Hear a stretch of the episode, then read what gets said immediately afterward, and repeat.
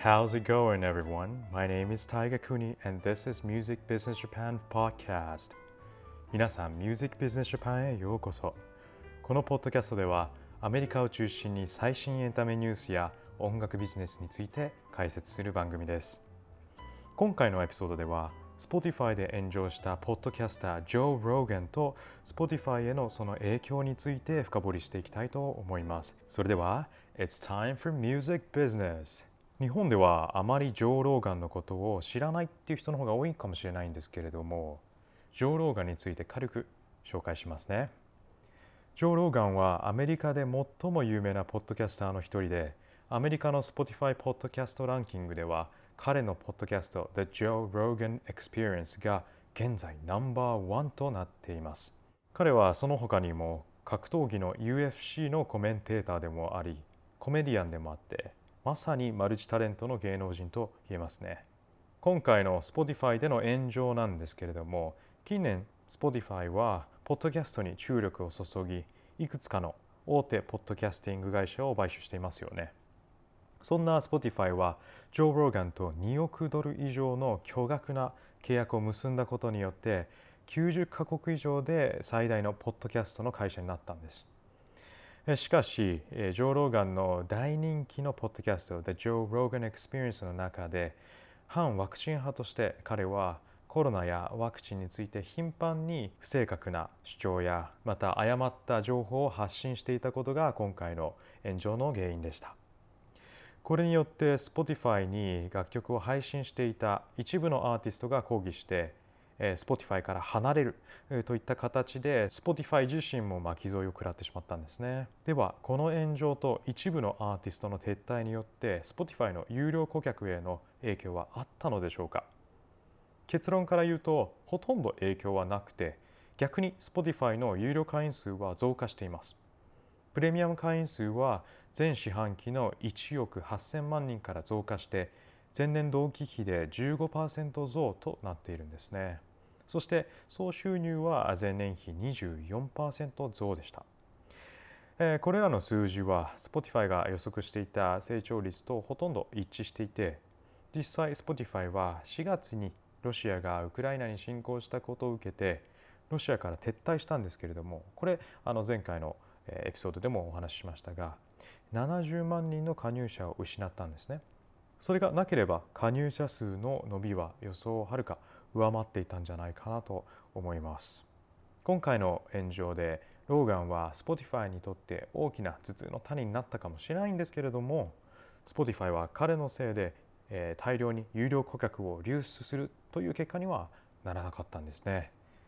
2月にはニール・ヤングやジョニー・ミッチェルといったアーティストが、ローガンの番組での反ワクチン的な発言を理由に自分たちの音楽をプラットフォームから引き上げるよう Spotify に伝えていてニール・ヤングはローガンかヤングのどちらかを選べばいい。両方は無理とはっきり言っていたそうです、えー、しかし結果的には、えー、大多数がローガンを選んでたことになるんですね。この炎上に対して Spotify はどういった対処をしたんでしょうか。現状では Spotify はジョー・ローガンのポッドキャストを継続していて今週も The Joe Rogan Experience で新しいエピソードがアップされていました。しかし Spotify はこの炎上を機にコロナの議論を含むすべてのポッドキャストのエピソードにコンテンツアドバイザリーを追加したんです。もしかすると私もこの今回のエピソードでコロナコロナと言っているのでもしかするとコンテンツアドバイザリーが追加されているかもしれないので皆さんチェックしてみてください。Spotify CEO のダニエル・エクさんも2月にこの議論に対して Spotify は創造的な表現とユーザーの安全性のバランスを取ろうとしていると述べています。実際 Spotify のミッション自体も何百万人のクリエイティブなアーティストに彼らの作品で生き抜く機会を与えてまた何十億というファンが楽しみ刺激される機会を作ることで人類のクリエイティビティの可能性を解放するというのがミッションです。表現の自由を与えるのが Spotify の役目であると言っても過言でないですよね。もちろんこれは非常に複雑な問題もあるのでその都度細やかな対応が必要になってきます。今回のようにコロナの議論を含む全てのポッドキャストのエピソードにコンテンツアドバイザリーを追加するといった迅速な対応は素晴らしかったんじゃないかなと私も思います。ローガンさんとしても誤った情報を広めようとしているわけではなくて一個人の意見として表現したんだと思います。この炎上の後実はジョー・ローガンのポッドキャストのリスナー数は大幅に増えたんです。皆さんどのぐらい増えたと思いますか？その新規のリスナーの数なんと200万人です増えすぎでしょう 増えすぎですよね200万人ってちょっと